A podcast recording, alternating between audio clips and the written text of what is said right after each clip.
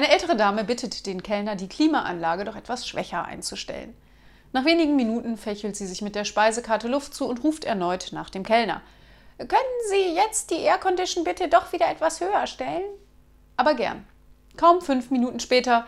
Mich fröstelt, drehen Sie doch bitte die Anlage wieder etwas herunter. Ein zahlender Gast am Nebentisch meint zum Kellner: Macht Sie das ewige Hin und Her denn eigentlich nicht nervös? Ich bewundere Ihre Geduld. Kein Problem, mein Herr. Wir haben doch überhaupt keine Klimaanlage.